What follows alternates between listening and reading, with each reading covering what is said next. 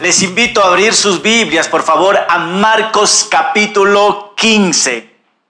Recordemos que Dios, hermanos, quiere hablarnos a cada uno de nosotros. Y la pregunta es, ¿estamos ya dispuestos a que Dios nos ministre hoy a través de su palabra? Yo creo que sí, ¿verdad? Hermanos, Dios quiere que conozcamos su palabra muy bien, pero Dios también quiere que demos a conocer a otros de su amor, de su perdón y de su gracia.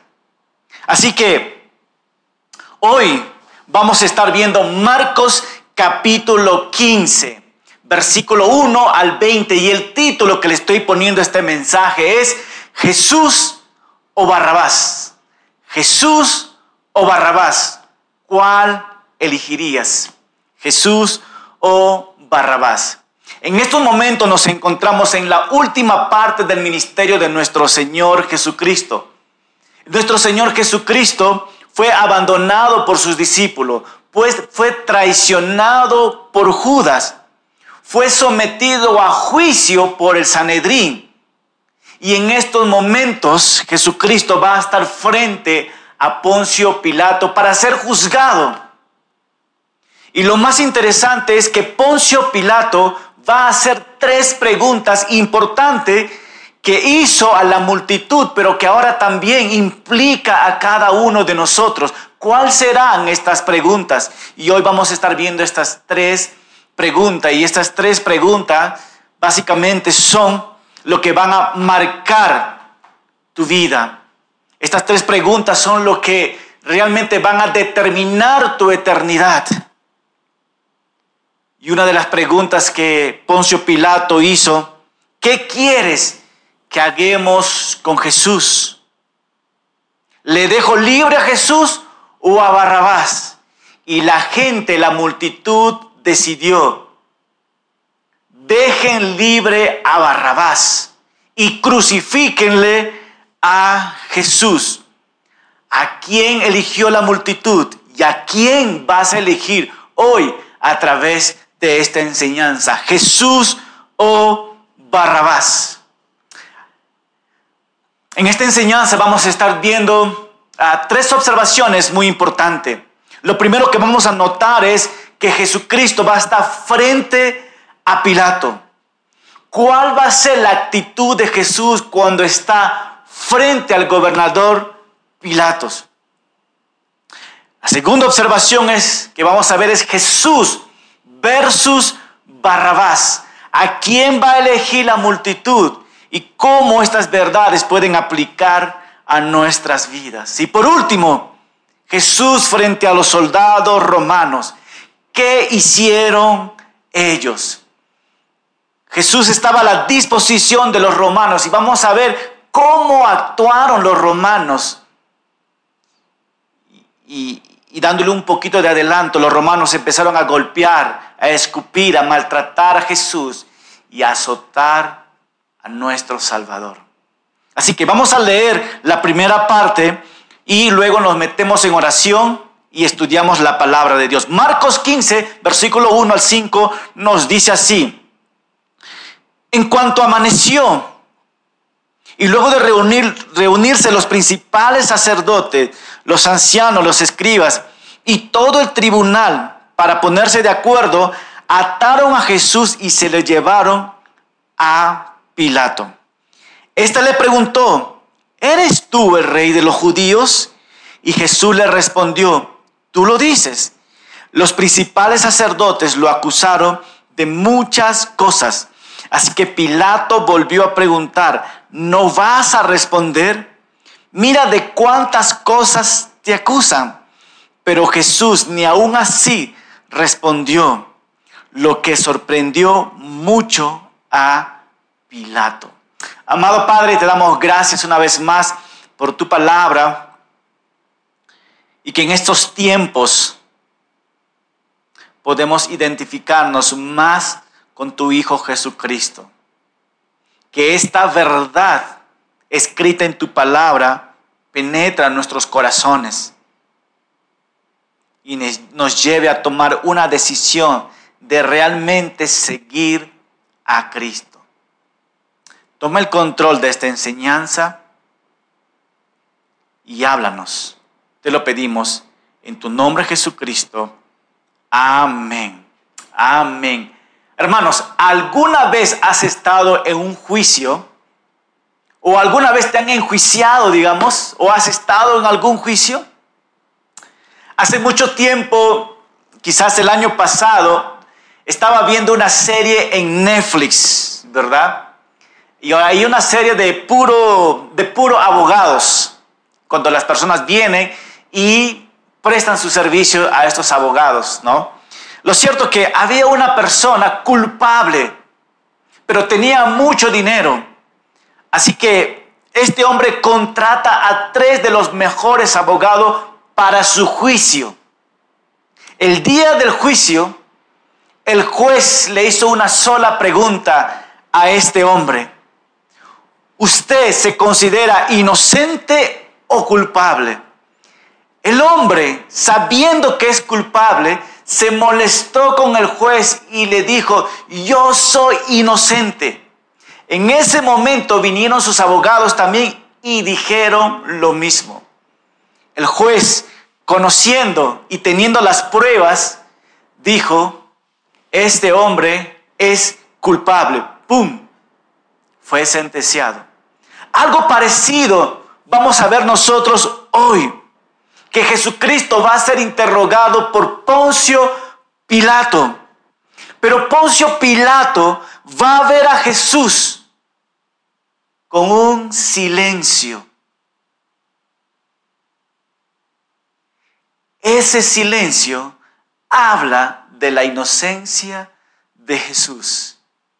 Y vamos a ver qué es lo que nos dice Jesús frente a Pilato. ¿Cuál va a ser la actitud de Jesús? Nos dice así las primeras observaciones. En cuanto amaneció, recordemos por un momento que Jesús fue juzgado por el Sanedrín en la noche, en la madrugada, pero ya amaneció y es el día siguiente.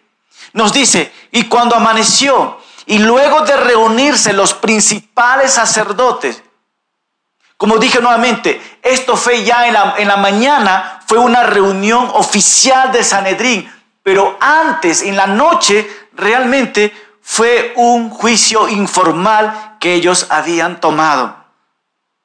El Sanedrín había decidido que Jesús era culpable de, blasfemia. ¿Y cuál era la blasfemia? Por decir que Él es el Hijo de Dios. Y porque Jesús habló de esta manera, ellos decidieron que Él debía de morir. ¿Qué más podemos ver nosotros? Que el Sanedrín agarró a Jesús, amarró y lo llevó a Poncio Pilato. Poncio Pilato, el gobernador romano en Judea. Y prestemos atención por un momento, porque esta es parte de la cultura.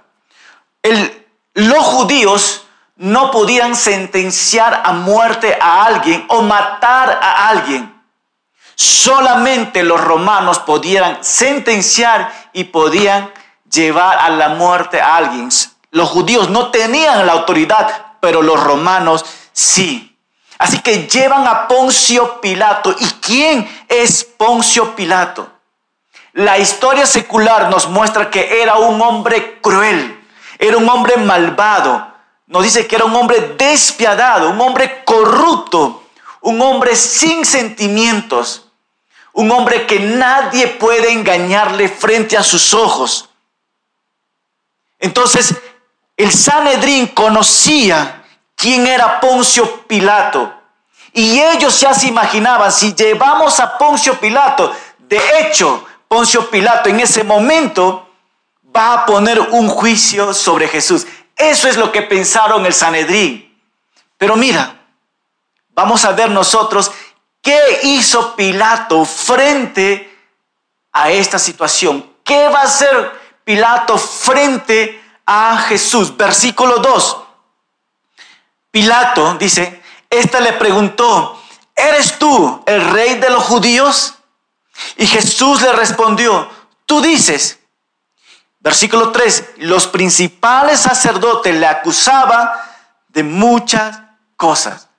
Lo que notamos primeramente es que Poncio Pilato quiso asesorarse primeramente. Quiso realmente darse cuenta por sus propios ojos y por sus propios criterios y ver quién es Jesús. Así que él va a interrogar personalmente a Jesús y le hace una pregunta. ¿Eres tú el rey de los judíos? Mira,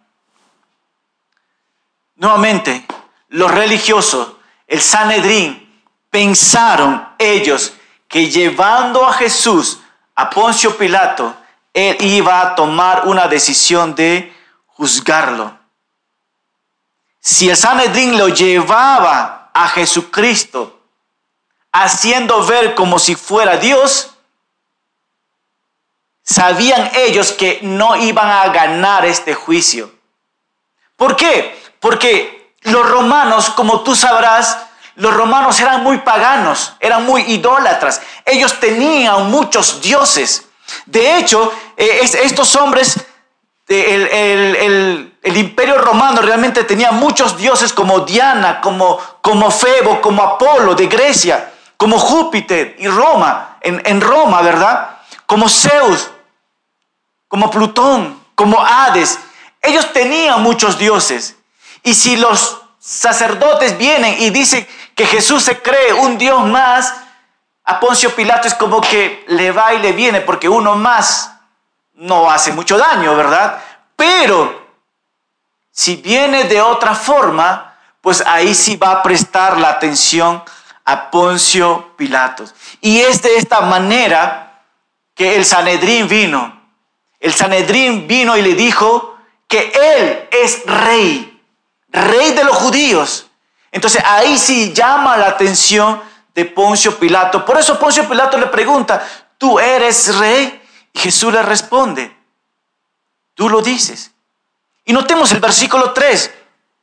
Los principales sacerdotes la acusaban de muchas cosas. Lucas 23, versículo 2. ¿De qué cosa le acusaban el Sanedrín, el sumo sacerdote, a Jesús?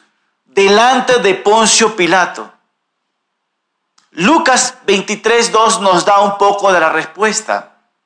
Nos dice así que Jesús era un revolucionario. Los sacerdotes dijeron, no, este Jesús es un revolucionario. De hecho, podemos ver que Jesús también incitaba al pueblo a no pagar sus impuestos. Es más, afirmaba ser rey de la oposición. Afirmaba ser un rey para combatir a César. Todo esto era una mentira. Y mira cómo va a reaccionar Poncio Pilato. Versículo 4. Así que Pilato volvió a preguntarle, ¿no vas a responder? Mira de cuántas cosas te acusan. Pero Jesús ni aún así respondió lo que sorprendió, dice, lo que sorprendió, ¿a quién dice? No dice poco a Pilato, sino mucho. Las escrituras nos dicen que el silencio de Jesucristo sorprendió a Poncio Pilato. Pilato quedó maravillado. ¿De qué? De la nobleza de este prisionero, de este prisionero, de su dominio propio, que cuando le están atacando, él está en silencio. Él está calladito. Recordemos también nosotros en Mateo 27, versículo 19, que Poncio Pilato tenía a su esposa y que en un sueño que ella tuvo, ella vio a Jesús como inocente y ella le dice a su esposo, no te metas en este negocio con Jesús porque este hombre es realmente inocente. Y mira, fíjate aquí que Poncio Pilato está hablando con Jesús, está comunicándose y le está diciendo, mira Jesús, cuántas cosas se están acusando estos hombres judíos. Entonces, ¿qué notamos aquí? Jesucristo simplemente no abrió su boca. Y la pregunta es, ¿y cómo lo hizo? ¿Cómo lo hizo que no dijo nada? Jesucristo dejó todo en las manos de Dios. Jesucristo sabe que Dios es un juez justo. Pero Jesucristo tomó una actitud de silencio. Silencio. En medio de los insultos él permaneció en silencio, nuevamente sabiendo que Dios es juez y va a tomar acción en toda esta situación. Así que quiero que prestes atención en el silencio de Jesús. ¿Cómo puede aplicar esto en nuestros tiempos? Nosotros vivimos en un mundo lleno de filosofías y pensamientos y de defensa. Cuando alguien nos hace mal, nosotros estamos listos para qué? Para defendernos. Si alguien nos muerde, pues yo también muerdo. Si alguien me golpea, yo también golpeo. Si alguien me insulta, yo también insulto. Si alguien me falta el respeto, yo también lo falto el respeto. Si alguien me habla mal, pues yo también hago mal. Eso es la actitud del mundo. Lo triste es que esta también es la actitud de, las, de los cristianos. Es muy triste, pero es verdad. Pero aquí no estoy para decirte estas cosas. Aquí te estoy para decirte que mires a Jesús cómo actuó. La actitud de Jesús habla mucho frente a las situaciones, frente a los problemas. Y aquí vemos que Jesús actuó de una manera diferente. ¿Cómo? Aprendamos a estar callado. Cuando toda esta situación viene encima de nosotros, tú mantente callado. Y muchas veces estar en silencio y estar callado es la mejor defensa que tú y yo podemos mostrar a la gente. Y cuando estamos callados, ven a tu aposento y ora a Dios que te dé la, la fortaleza. Y eso es lo que vemos nosotros en la vida de Jesús. El silencio fue la defensa de nuestro Señor Jesucristo en estos momentos. Porque Jesús sabía claramente que Dios es el juez. Por otro lado, vamos a ver a Poncio Pilato. Poncio Pilato había visto a muchos hombres. Acuérdate que Poncio Pilato es el juez en ese momento. Es un hombre que podía persuadir a la gente. Es un hombre que podía discernir quién está mintiendo y quién está engañando. Cuando gente venía a ser juzgado por Poncio Pilato, la gente rogaba a Poncio Pilato por su vida. La gente lloraba y gritaba y ofrecía cualquier cosa a Poncio Pilato pero él nunca se dejaba vender así nomás. Así que este hombre conocía la actitud de muchas personas en su desesperación. Pero, sin embargo, había algo diferente sobre Jesús, el cual hacía que Pilato se maravillara de su silencio. Un silencio que habla y sorprende al hombre. Mira que dice el versículo 5, pero Jesús ni aún respondió lo que sorprendió, que dice, mucho a Pilato. La inocencia, el silencio frente a Pilato, frente a nosotros también. Así, así que vamos a ver qué más viene en esta enseñanza. Y aquí viene la segunda observación. Mientras que Pilato está observando a Jesús, mientras que Pilato está siendo tocado por el silencio, la inocencia de este hombre. De hecho, en los otros evangelios entre Mateo y Juan y Lucas, vemos que Poncio Pilato buscó de todas las formas y maneras de querer librar a Jesús. Pero no pudo en ese momento porque había mucha multitud. Y, como vamos a ver, Poncio Pilato tomó una decisión de agradar a la gente en vez de tomar su propia decisión y su propia convicción. Así que vamos a ver un poquito más de la historia, lo que nos dice entre Jesús y Barrabás. ¿A quién vas a elegir? Poncio Pilato va a hacer esta pregunta. ¿Qué quiere que yo haga con Jesús?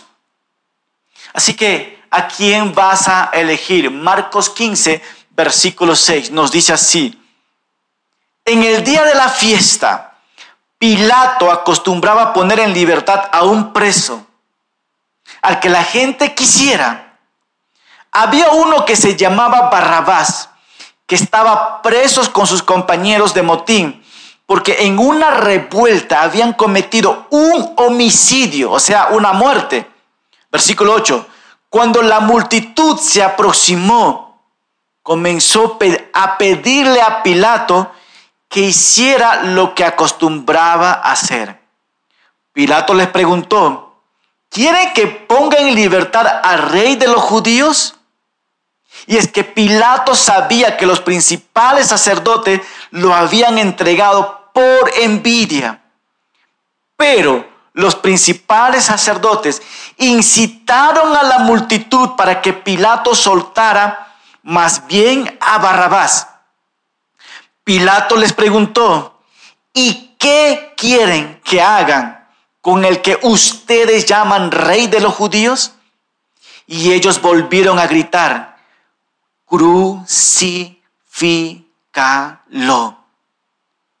Pilato les decía, pues ¿qué crimen ha cometido? Pero ellos gritaban todavía, crucifícalo. Pilato optó por complacer al pueblo y puso en libertad a Barrabás y luego mandó, mandó que azotaran a Jesús y lo entregó para que lo crucificaran. ¡Wow! ¿Se dan cuenta? La multitud tomando decisiones. Un hombre juez escuchando la voz de la multitud. ¿Qué podemos notar nosotros en estos pasajes?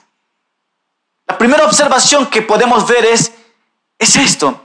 En el día de la fiesta, Pilato dice acostumbraba poner en libertad a un preso lo que la gente quisiera.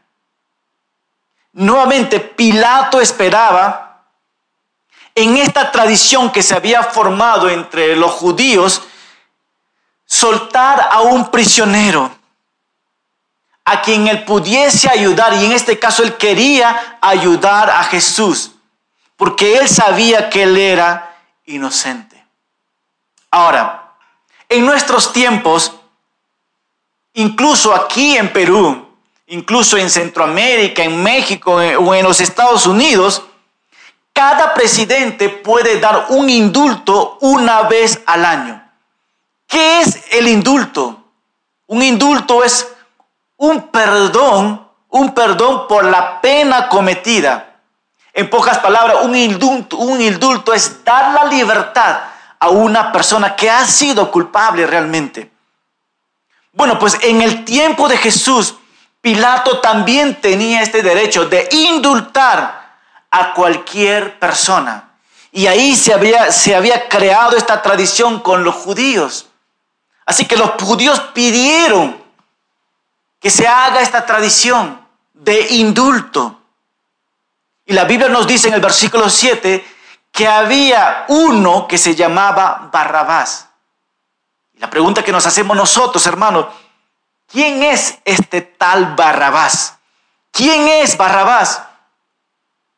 Hemos escuchado nosotros muchos este nombre, ¿verdad? Yo creo que no, siendo tu madre o padre, yo no creo que te gustaría poner a tu hijo Barrabás, ¿verdad?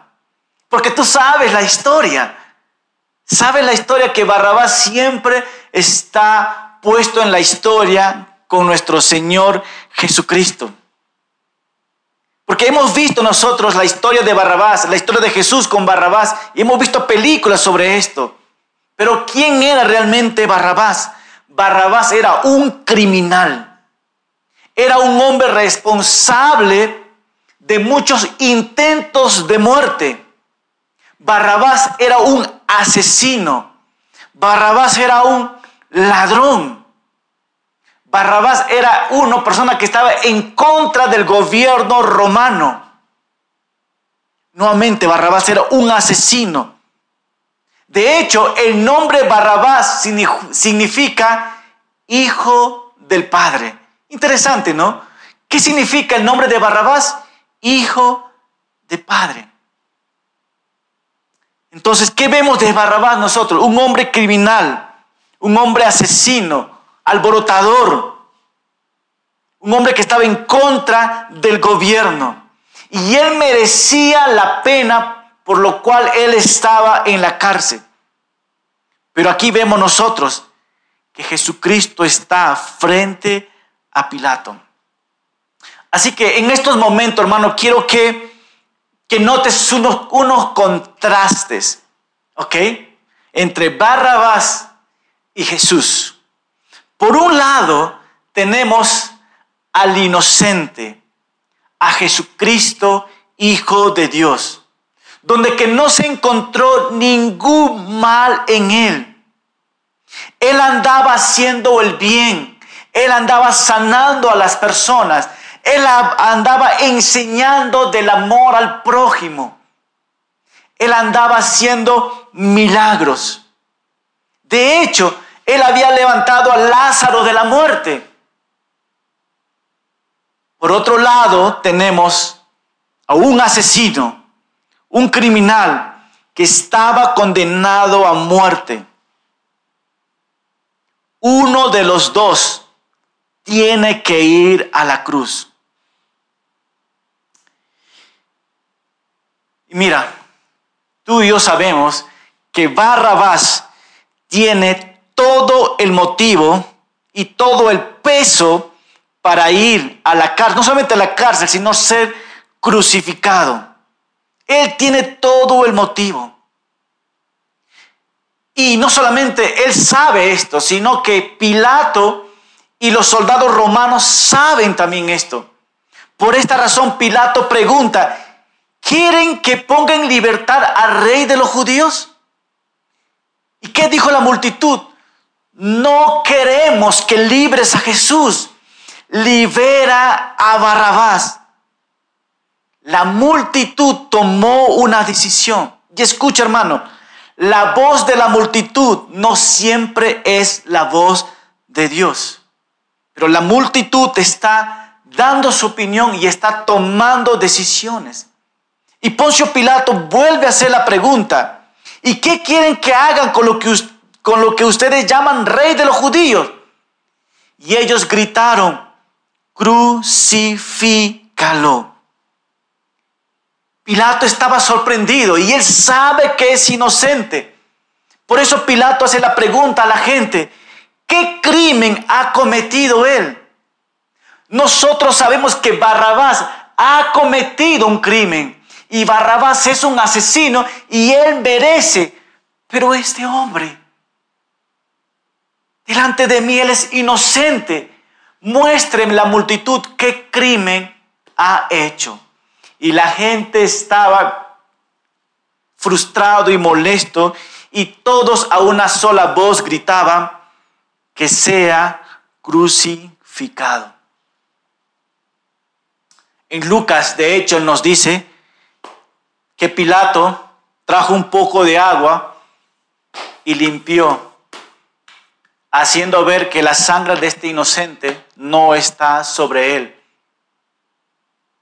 y poniendo la culpa en la multitud. Pero ¿quién tomó la decisión aquí? Fue Pilato también. Aquí nos dice versículo 15. Así que Pilato optó por complacer al pueblo y puso en libertad a Barrabás y luego mandó que azotaran a Jesús y lo entregó para que lo crucificaran. Wow. ¿Qué notamos aquí? Mandaron azotar a quién? A Jesús.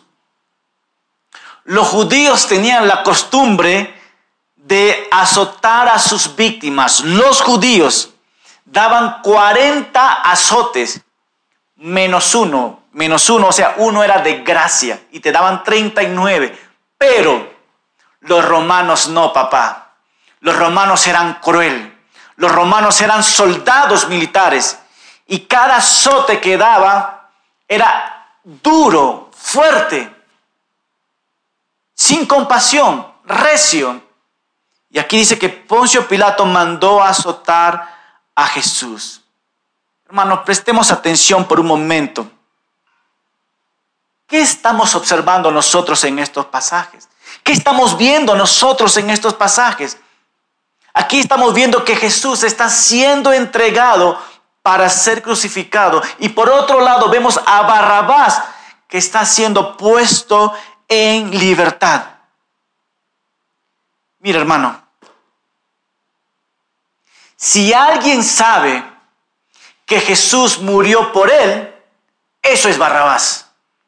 Barrabás sabe que iba a morir y ve a Jesús. Él fue el primero en darse cuenta que Jesús murió por él. Barrabás.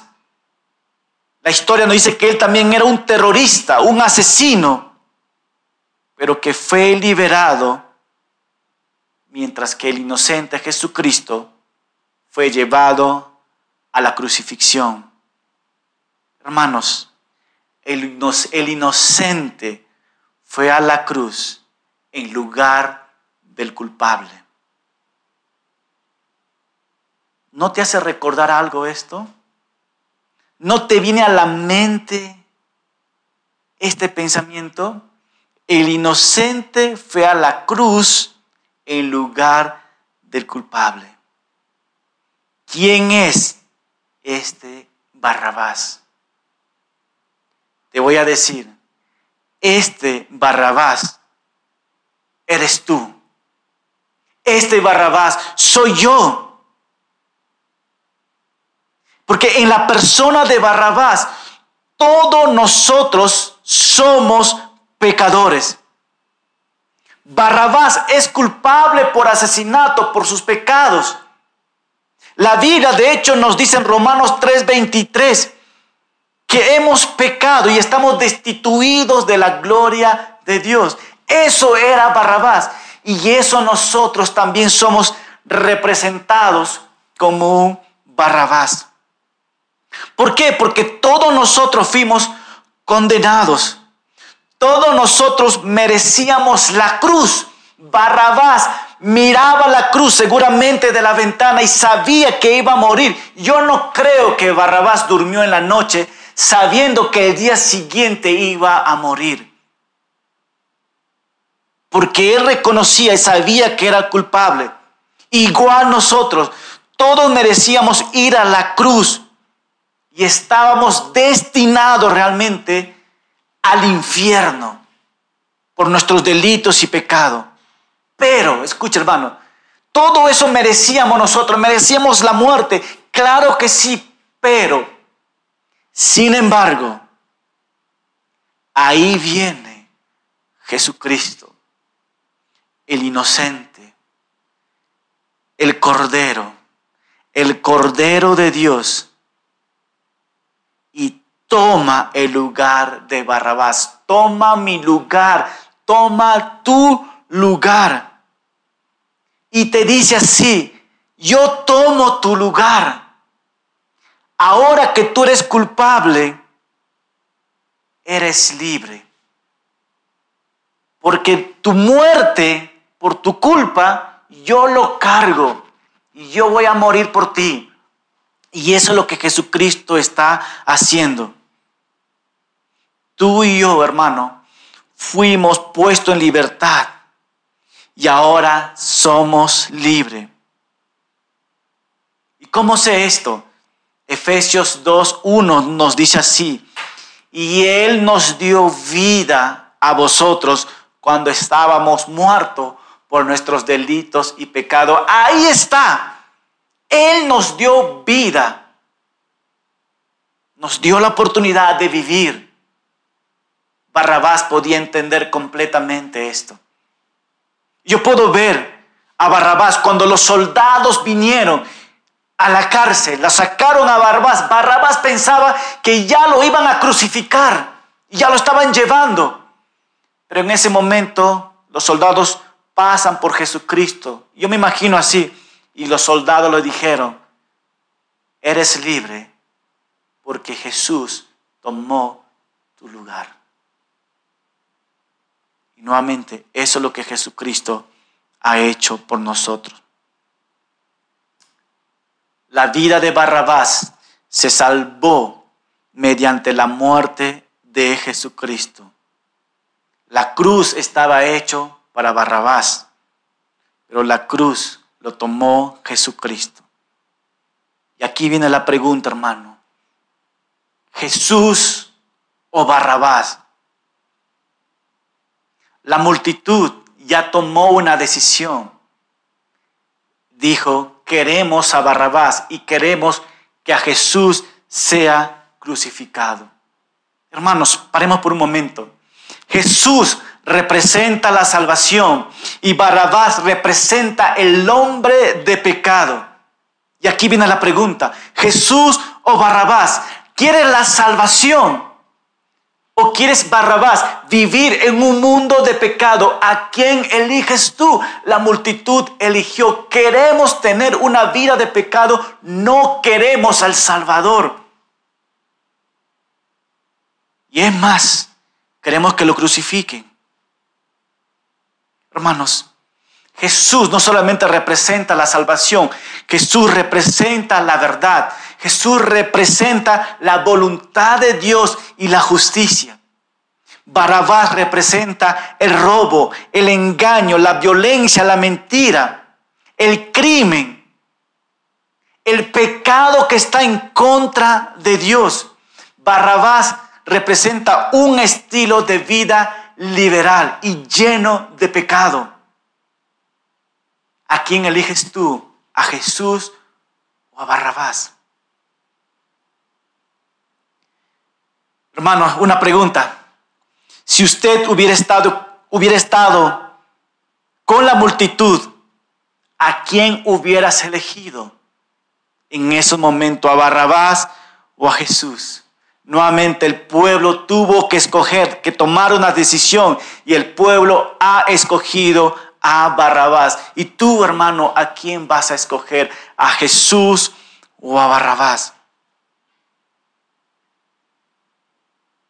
Yo sé a quién he escogido, hermano. Y nuestras vidas tienen que reflejar a quién tú has escogido. Ponte a pensar por un momento. Si tú escogiste a Barrabás, a lo mejor estás viviendo un mundo, una vida de pecado, un estilo de pecado. Barrabás. O si escogiste a Jesús, pues haz la voluntad del Padre. Versículo 16. La tercera observación. Jesús frente a los soldados romanos. ¿Qué hicieron los soldados romanos? ¿Qué hicieron a Jesús? versículo 16. Los soldados lo llevaron al interior del atrio, es decir, al pretorio, y llamaron a toda la compañía, escucha mano, y llamaron a toda la compañía, lo vistieron de púrpura, lo colocaron en una corona tejido de espina y comenzaron a saludarlo. Salve rey de los judíos.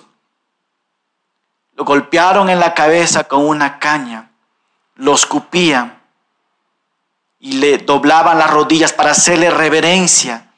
Después de burlarse de él, quitaron la ropa de púrpura, lo vistieron con sus propios vestidos y lo sacaron allí para crucificarlo. ¡Wow! Hermano, esto es impresionante lo que Jesús está pasando en estos momentos. ¿Qué es lo que notamos aquí nosotros?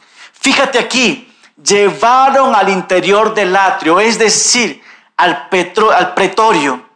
Y estando en este lugar, ¿qué pasó? Llamaron a toda la compañía. Los historiadores nos dicen que una compañía habían casi como 600 soldados. Ahora, imaginémonos por un momento que toda esta compañía está ahí y estos 600 soldados. La pregunta que podemos hacer nosotros, ¿por qué razón estos hombres llamaron a toda esta compañía, a todos estos 600 soldados? Mira, ¿sabes por qué lo llamaron? Porque la meta era burlarse de Jesús. La burla, hermano, es un gesto que tiene como finalidad ridicularizar a la persona, ponerlo en ridículo, ponerlo en vergüenza. Y eso es lo que trataban de hacer estos soldados, más toda esta compañía. Y eso es lo que hicieron. Comenzaron, digo, dice, comenzaron luego a saludarlo. Salve rey de los judíos. Normalmente un romano, cuando pasaba el César, ¿no? Tenían reverencia. Pero aquí ellos se están burlando de Jesús. ¿Qué es lo que está diciendo?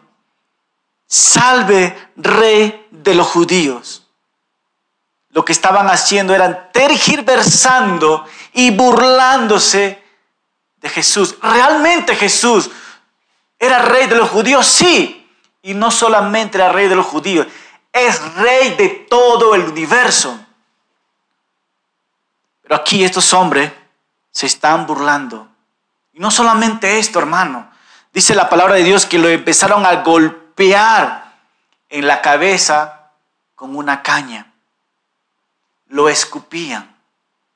Muchos comentaristas nos dicen que los 600 soldados, por eso digo 600 soldados, empezaron a escupir cada uno en el rostro de Jesucristo. Es algo asqueroso.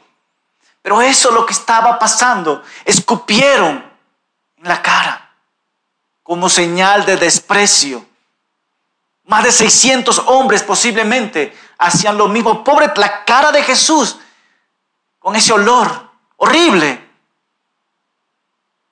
Pero mira, aunque se burlaron del Rey Jesucristo, en el corazón de Jesús, escucha hermano, en el corazón y en sus ojos no había odio contra ellos. Él estaba soportando todo esto. Hermano, cuánta humillación soportó nuestro Señor Jesucristo para llegar a ser tu Salvador, mi Salvador. Cuánta humillación pasó Él, hermano. Quiero ir cerrando con uno de los pasajes de Isaías 53, uno de los pasajes que muestran de antemano lo que Jesucristo iba a pasar. Las profecías hablaron de esto, de este acontecimiento de antemano. Pero quiero ir cerrando como una aplicación final, Isaías 53, versículo 3 al versículo 5. Y quiero que prestes mucha atención, porque aquí voy cerrando con esta reflexión, hermano. Versículo 3 nos dice así, fue despreciado y rechazado, hombre de dolores, conocedor del dolor más profundo. Nosotros le dimos la espalda y desviamos la mirada. Fue despreciado y no nos importó. Sin embargo, fueron nuestras debilidades lo que Él cargó. Fueron nuestros, nuestros dolores lo que lo agobiaron. Y pensamos que sus dificultades eran un castigo de Dios, un castigo por sus propios pecados. Pero Él fue traspasado por nuestras rebeliones y aplastado por nuestros pecados. Fue golpeado Escucha, hermano, y fue golpeado. ¿Para qué? Para que nosotros tuviéramos en paz. Y fue azotado para que pudiéramos ser sanados. Wow. Hermanos, este pasaje especifica la razón del sufrimiento de Jesús. Fue por tus transgresiones, por tus pecados, por mis pecados. ¿Para qué? Él sufrió todo. ¿Para qué, hermano? Para que tú y yo podamos tener paz y podamos ser sanados. Jesús o Barrabás, ¿a quién eliges? Yo elijo a Jesús. Y si yo elijo a Jesús, necesito reflejar esta decisión. Pero si tú eliges a Barrabás, tu vida está demostrando, tu estilo de vida está demostrando el hombre de pecado. ¿A quién eliges tú? Yo elijo a Jesucristo, porque Él murió por mí, Él murió por mis pecados y Él me da salvación a través de su muerte. Alabado sea el nombre de nuestro Señor Jesucristo. Acompáñame con una oración. Amado Padre, te damos gracias por tu palabra, Señor. Al tener que tomar decisiones, y la decisión es muy importante, hoy las personas que nos escuchan a través de la radio y el internet necesitan tomar una decisión, Jesús o Barrabás. Y que tu Espíritu Santo, Señor, a través de tu palabra, esté ministrando el corazón. Que esta decisión refleje en nuestras vidas. Gracias Jesús por morir por mis pecados, por limpiarme toda maldad. Gracias por tu palabra. En tu nombre Jesucristo oramos. Amén. Amén.